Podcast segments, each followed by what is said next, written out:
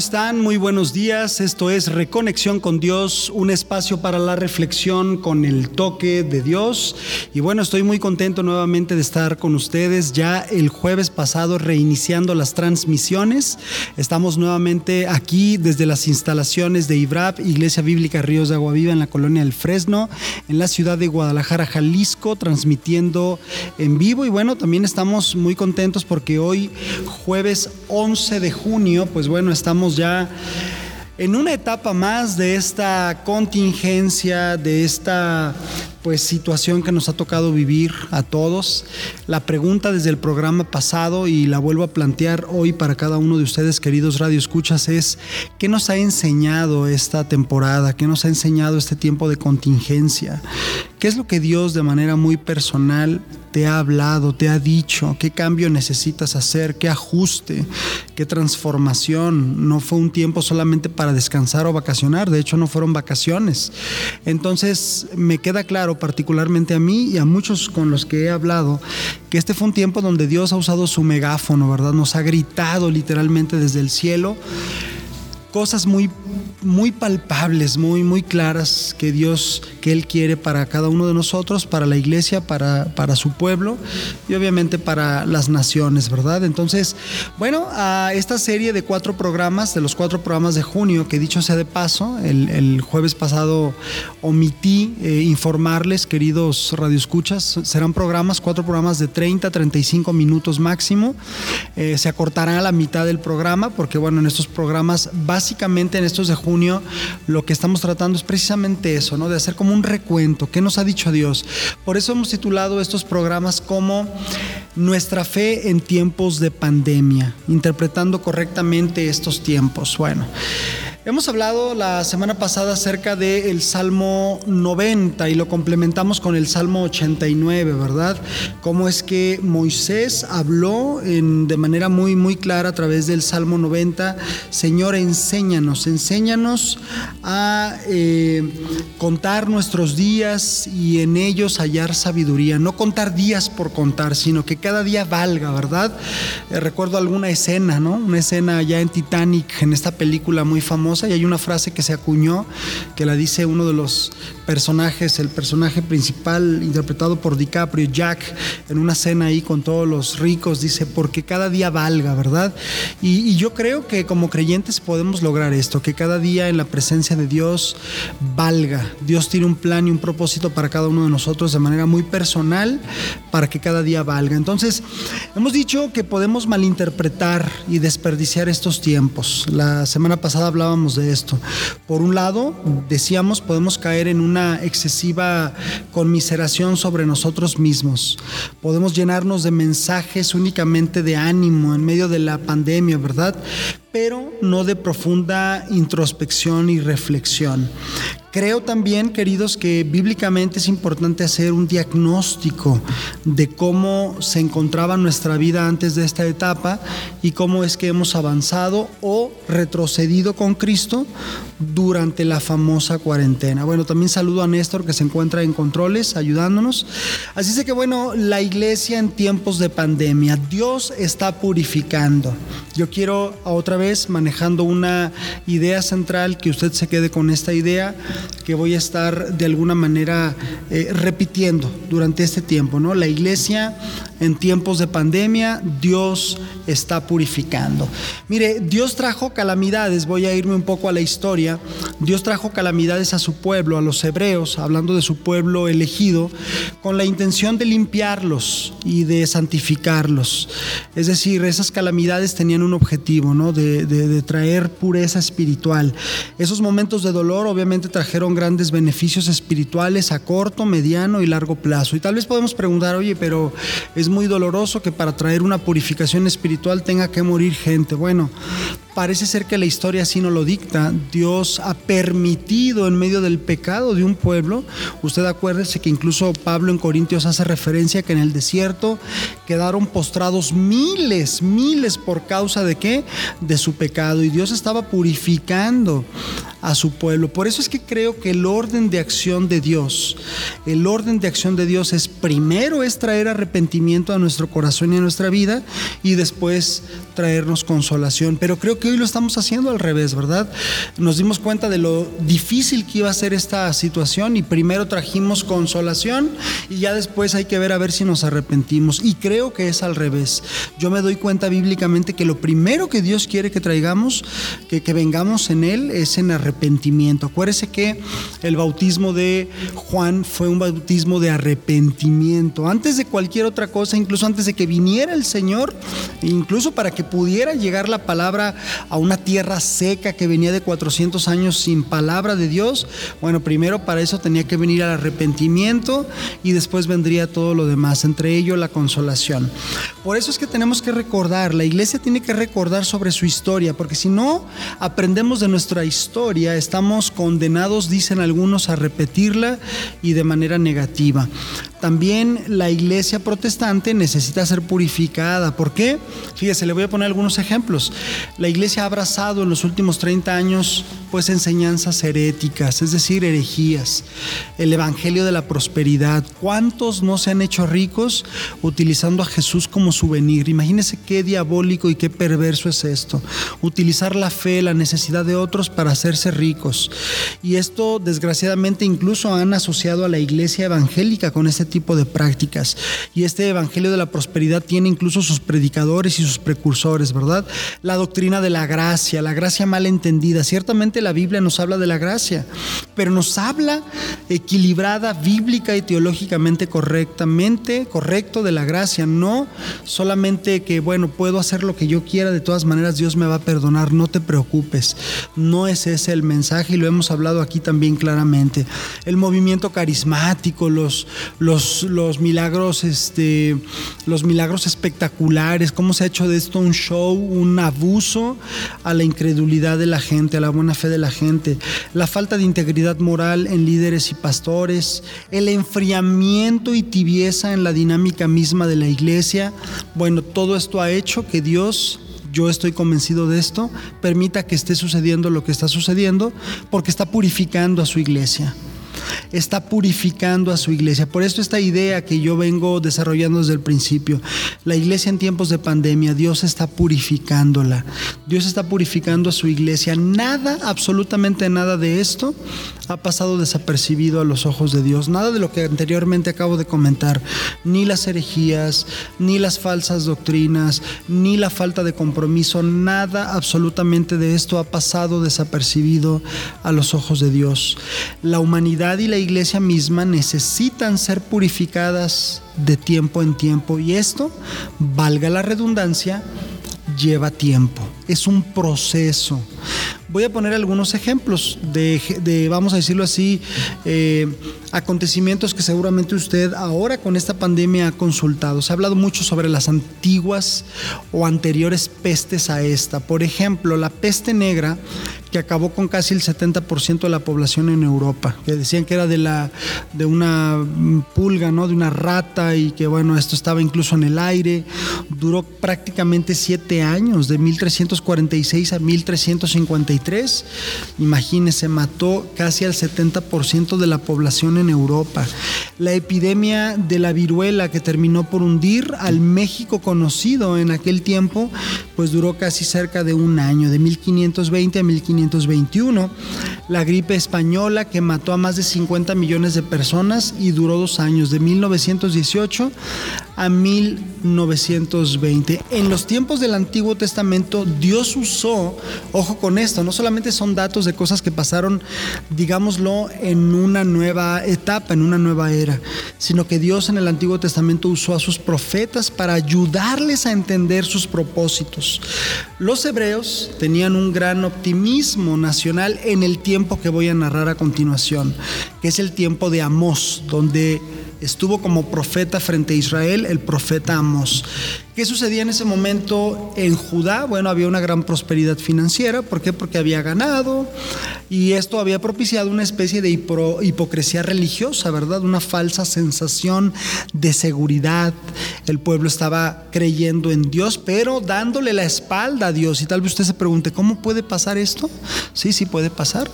Puede pasar que estemos aparentemente creyendo en Dios, venimos a la iglesia, tenemos una Biblia, nos congregamos pero realmente no estoy rendido y entregado a Dios. Le he dado la espalda a Él en mi intimidad, en mi integridad. Por eso es que Amós, ahí en el capítulo 4, si usted tiene una Biblia, acompáñame a leer unas palabras híjole, maravillosas, duras pero maravillosas, que nos ayudan a ampliar cómo es que Dios trabaja en su pueblo todo el tiempo. Dice ahí Amós 4, 6 al 8, hice que pasaran, note por favor la expresión de Dios al inicio del 6, hice.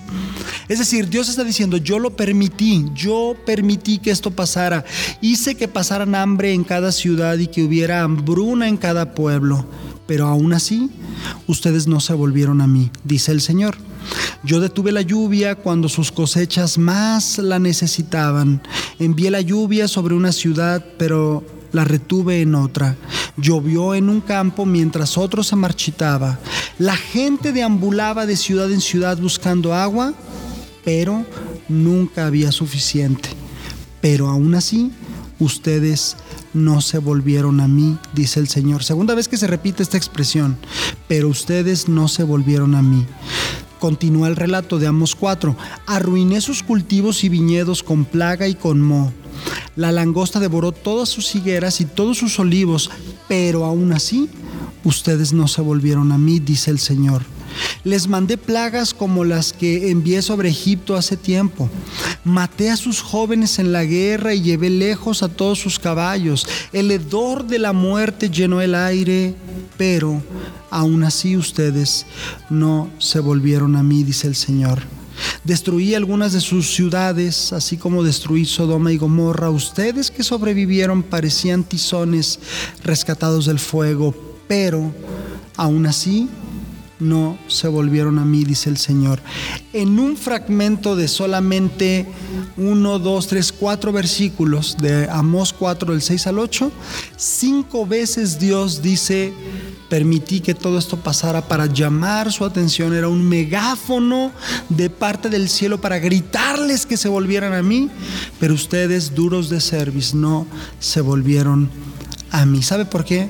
Porque el pecado lo primero que hace es que adormece nuestra conciencia. El pecado lo que hace en un individuo, en un pueblo, en una nación es que adormece nuestra conciencia. Eso es lo que ha logrado hacer el enemigo de nuestras almas.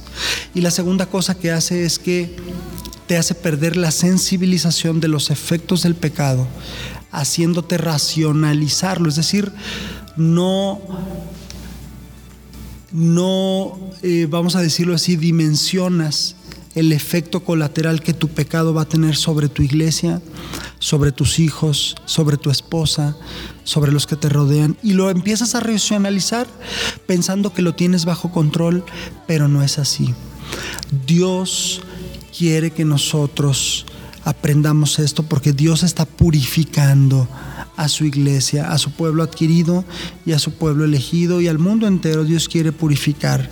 Estamos en tiempos de pandemia, nuestra fe en tiempos de pandemia interpretando los tiempos correctamente. Más que nunca necesitamos que Dios, que Dios abra los cielos y de verdad nos ilumine en estos tiempos donde seguimos luchando con este virus.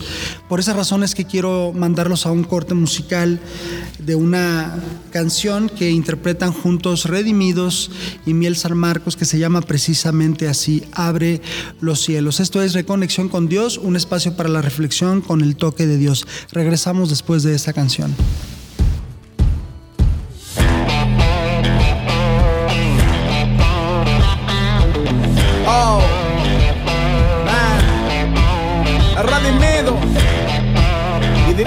desde la hermosa tierra de Guatemala.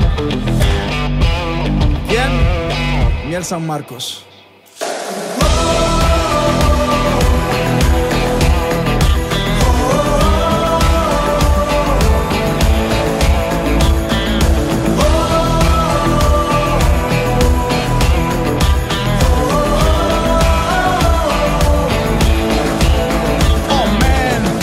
nuestro que estás en los cielos santificado sea tu nombre, que venga tu reino, es nuestro anhelo y se haga tu voluntad en la tierra como en el cielo. Cantamos llenos de alegría, esperando la lluvia temprana y la tardía. Haz que se desborden tus manantiales, rompe Señor las compuertas celestiales. Hay tanta necesidad que tu gloria llene toda la tierra y tu rocío caiga sobre esta ciudad. Lo que viene de arriba es perfecto y pleno. Si viene de lo alto, tiene que ser bueno. Maná para el hambriento, agua para el sediento. Señor, en este momento, abre los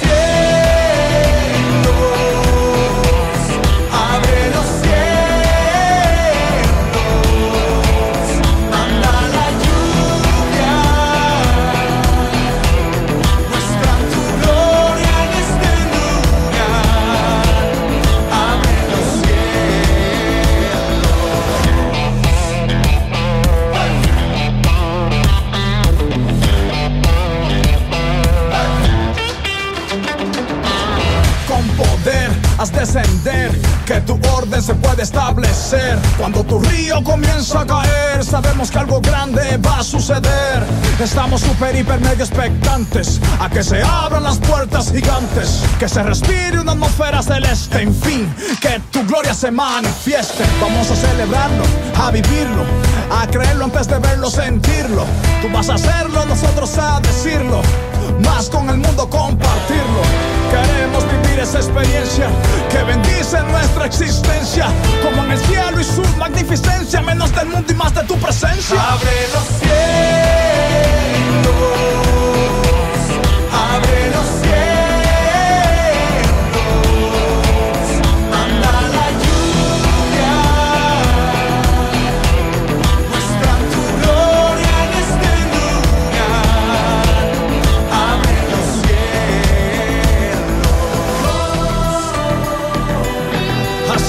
tu palabra, Señor, que destilen cielos desde lo alto, que tus nubes hagan llover justicia, que brote la salvación en la tierra y que crezca en ella tu justicia. Te pedimos, Señor, abre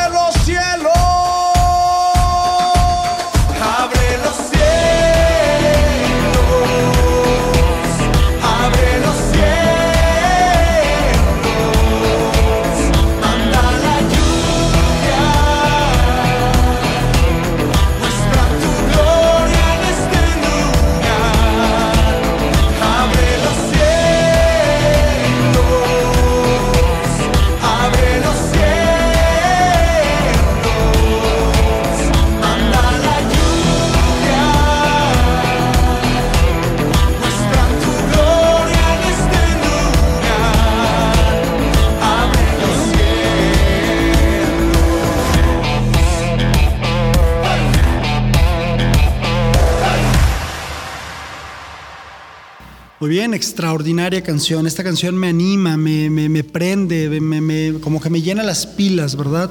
Recordando que solamente Dios puede hacer algo por una nación, por el mundo entero, y lo creemos y lo vemos como Dios lo está haciendo, y Dios va a terminar completamente con este virus, y después vendrá tal vez otro, vendrá otra cosa, pero el pueblo de Dios, y dice su palabra, pre- prevalecerá, permanecerá para siempre. Este mundo pasará y sus deseos, pero tu palabra permanecerá. Gloria a Dios por ello. Estamos hablando de la serie Nuestra fe en tiempos de pandemia y en esta ocasión, bueno, el tema que estamos tocando es la iglesia precisamente en tiempos de pandemia. Y poníamos como ejemplo, bueno, el pasaje donde eh, Dios a través de su profeta Amós le está hablando al pueblo, ¿verdad? Dios tratando de llamar su atención, pero ellos no, ellos no quisieron escuchar. A lo cual, bueno, yo mencioné y antes de irme al corte musical mencionaba acerca que precisamente el pecado tiene dos efectos. Adormece nuestra conciencia y nos hace perder la sensibilización. Es decir, no nos, no nos permite, eh, vamos a decirlo, como dimensionar lo que el pecado puede traer. Entonces, esto me lleva a un pasaje que particularmente quiero hoy poner a su consideración. Segundo de Crónicas, capítulo 20, versículos del 1 al 12. Y algunos me han dicho que por qué digo segundo de Crónicas, segundo de Reyes o segundo de Samuel o primero. Bueno, cuando son en el Antiguo Testamento se tienen que mencionar segundo porque son libros y me he dado cuenta que la mayoría cuando se refieren a estos libros dicen segunda. No, cuando son cartas en el Nuevo Testamento ahí sí son segunda, pero cuando son en el Antiguo son libros tiene que decirse segundo. Correctamente esa es la forma en la cual se mencionan. Bueno, solamente un dato, ¿no? Para los que predican. Segundo de Crónicas 20, del 1 al 12, se nos narra una de las historias más hermosas. Josafat, el rey de Judá, uno de los reyes que tuvo que tomar decisiones. Ayúdeme a leer el pasaje si tiene la Biblia y si no, se lo voy a leer. Son 12 versículos, están del 1 al 12. Dice así, pasadas estas cosas, aconteció que los hijos de Moab y de Amón, y con ellos otros de los amonitas, fíjese, tres pueblos, Moab, Amón y los amonitas, vinieron contra Josafat a la guerra, versículo 2, y acudieron algunos y dieron aviso a Josafat diciendo, contra ti viene una gran multitud del otro lado del mar y de Siria, y aquí están en Esesón Tamar, que es en Gadi.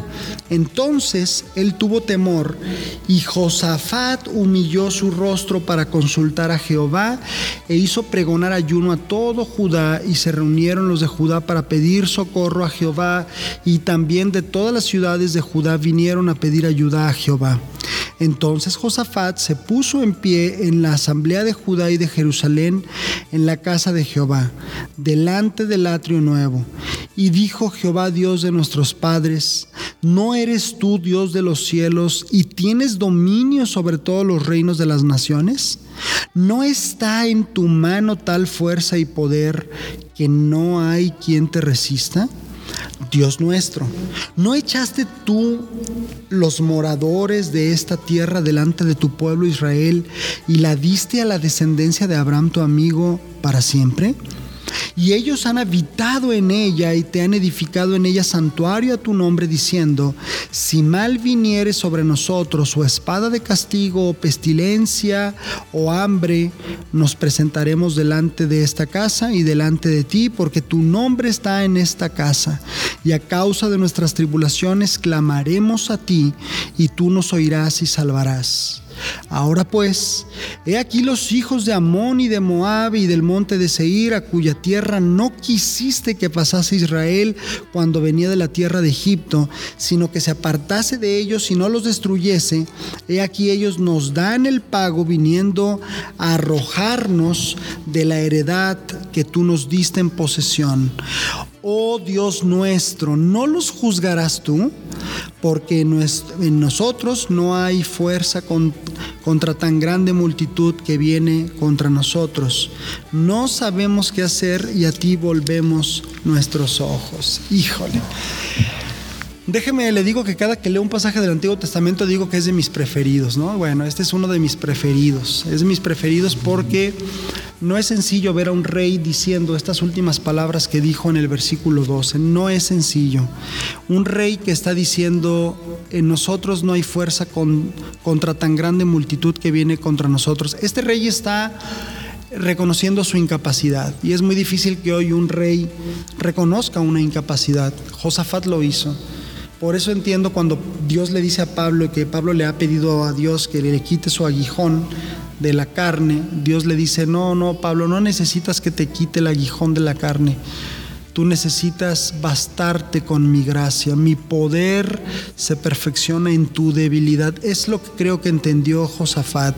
El poder de Dios se iba a perfeccionar en el solo hecho de que él como rey reconociera que era débil, porque en nosotros no hay fuerza contra tan grande multitud que viene contra nosotros. No sabemos qué hacer y a ti volvemos nuestros ojos. Un rey reconociendo, no puedo, un rey reconociendo a ti volvemos nuestros ojos. Moabitas, amonitas y meonitas hicieron pacto para ir contra Israel y el rey Josafat es avisado que iban contra él. ¿Qué dice lo primero en este relato que yo te leí? Josafat tuvo temor. Es decir, ahí la palabra temor no es el temor de Jehová que se menciona en Proverbios. Ahí la palabra temor tiene que ser claramente identificada como miedo. Un rey que tuvo miedo. El miedo de Josafat es probable que sea muy parecido al que tenemos usted y yo hoy se acampaba contra él un ejército de moabitas, de amonitas, de meonitas, así como a nosotros nos dijeron, se acampa contra ustedes un ejército de virus desconocidos que mata a las personas, que los imposibilita de respirar, pero hubo tres cosas que hizo Josafat que usted y yo podemos aprender hoy nuestra fe en tiempos de pandemia, la iglesia en tiempos de pandemia. Tres cosas que hizo Josafat que usted y yo podemos hacer el día de hoy. El versículo 3 del capítulo 20 de Segundo de Crónicas dice que Josafat humilló su rostro para consultar a Jehová. Eso es lo primero que usted y yo tenemos que hacer cuando tengamos miedo. No es verdad que no podemos tener miedo. Aún los cristianos tenemos miedo los cristianos también hay cosas que nos dan miedo. No, no es cierto que nos tenemos que hacer los valientes. Muchas veces se espiritualizan muchas cosas, pero usted y yo podemos tener miedo. Claro. Si a mí me dijera, oye, a tus hijos les puede pasar algo, a mí me da miedo, hermanos. Claro. Porque reconozco que no tengo el control prácticamente sobre nada. Dios tiene el control sobre la vida de mi familia, de mis seres más queridos. Claro que hay cosas que me dan miedo. Pero entonces cuando tengo miedo, lo que puedo hacer es lo que hizo Josafat. Humillar mi rostro y consultar a Jehová. ¿Qué sucede cuando una persona tiene miedo? Bueno, consulta el tarot, consulta a los amigos, consulta el periódico, consulta la bolsa de valores, consulta cuál es la carrera que paga más, consulta todo menos lo que hizo Josafat. Josafat humilló su rostro, reconoció su incapacidad y dice que volteó sus ojos a Dios. Versículo 3 del capítulo 20 de segundo de Crónicas. Primera cosa que hizo, humilló su rostro para consultar a Jehová. Segunda cosa que hizo, hizo pregonar ayuno en todo Judá, es decir, unió fuerzas. Cuando usted tenga miedo, cuando usted sienta que no puede, cuando usted sienta que es algo muy pesado sobre sus hombros, usted necesita unir fuerzas. Para eso está la iglesia, para eso, para eso hay hermanos maduros, para eso hay personas que están cerca de Dios, que le pueden dar una palabra de ánimo, de consuelo, de fortaleza, pero también de desafío. También personas que no solamente nos van a sobar el lomo, sino personas que nos van a decir, hey, la regaste, a ver, le levanta la cabeza, límpiate la cara y vamos para adelante. Reconoce tu pecado. Acuérdese, no todo es esperanza, no todo es solamente ánimo. A veces también Dios al purificar a su pueblo, y eso es lo que Él está haciendo, purificando su iglesia, purificando nuestro corazón, Él nos va a desafiar a realizar cambios.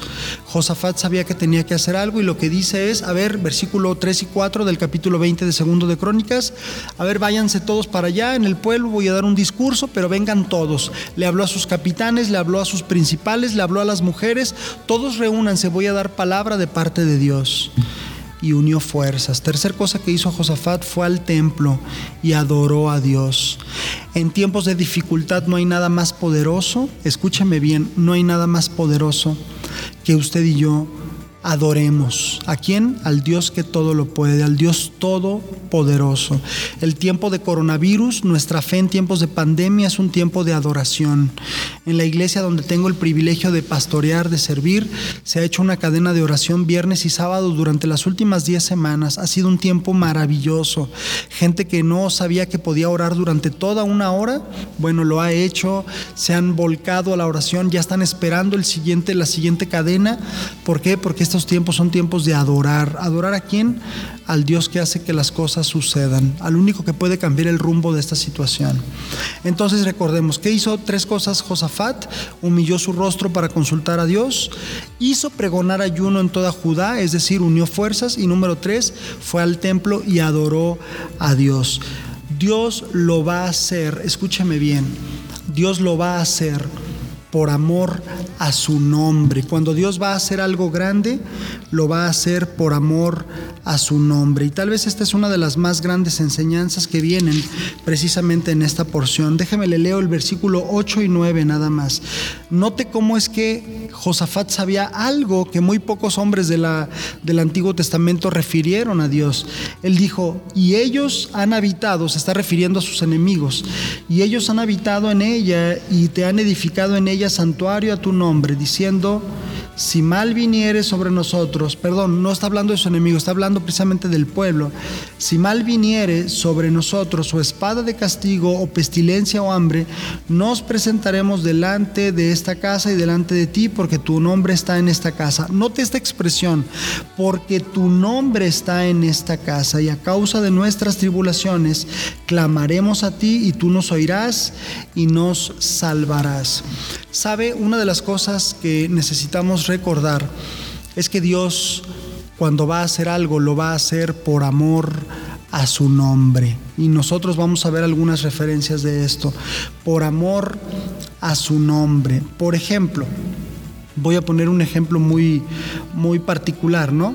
Eh, David, cuando dijo eh, en el Salmo 23, ahí en el versículo 23, capítulo, en el Salmo 23, versículo 3, permítame leérselo, estoy aquí con la Biblia en la mano, buscando el Salmo 23, aquí lo tengo ya.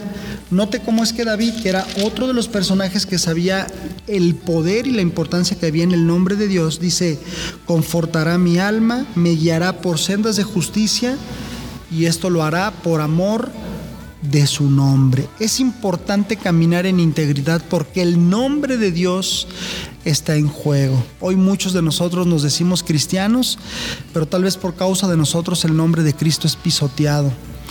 En segundo de Crónicas, capítulo 7, versículo 14, que es lo que voy a referir en el tercer programa, el de la próxima semana, Salomón se está refiriendo a un pueblo al que él había elegido.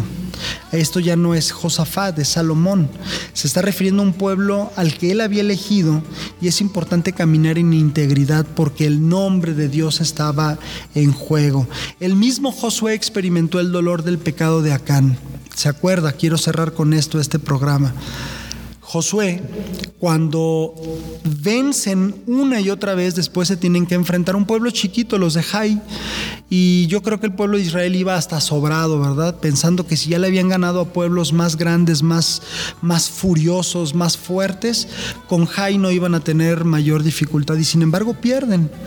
Pero la razón por la cual perdieron es porque Acán, uno de los hebreos de ese tiempo del campamento de Josué, desobedeció a Dios y tomó de lo maldito, del anatema, menciona en el hebreo, cuando Dios les había dicho, cuando venzan esos pueblos, quemen todo, de todo, no se queden con nada, aunque el oro les resplandezca en la cara, no se queden con él, aunque el ganado esté muy gordo, no se queden con él no lo quiero, simplemente quiero la victoria por amor de mi nombre. Sin embargo, Acán toma del anatema, Josué no lo sabe y Josué no entiende por qué han perdido esa batalla.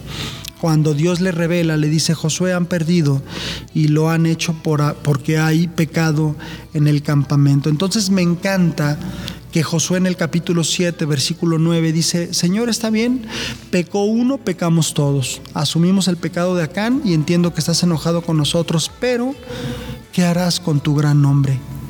¿Qué harás con tu gran nombre? Y entonces Dios decide darles la victoria. ¿Sabe por qué? Yo, esto es una de las convicciones que tengo, estoy cerrando. Dios no va a dejar que esto del coronavirus dure ni un día más ni un día menos, porque hacerlo, hacerlo sería entonces pensar como aquella... Eh, eh, teoría ¿no? que sugiere que Dios echó a andar el mundo como una máquina de tiempo y luego se olvidó de ella y la dejó a su suerte. No, no es así. Dios es el Dios creador y por amor a su nombre, ni siquiera por nosotros, tal vez por consecuencia de que nos ama lo va a hacer, pero lo va a hacer, recuerde bien, por amor a su nombre. Espero que esta palabra haya sido de bendición. Esto fue nuestra fe en tiempos de pandemia, interpretando correctamente nuestros tiempos en reconexión con Dios, un espacio para la reflexión con el toque de Dios. Nos escuchamos el próximo jueves.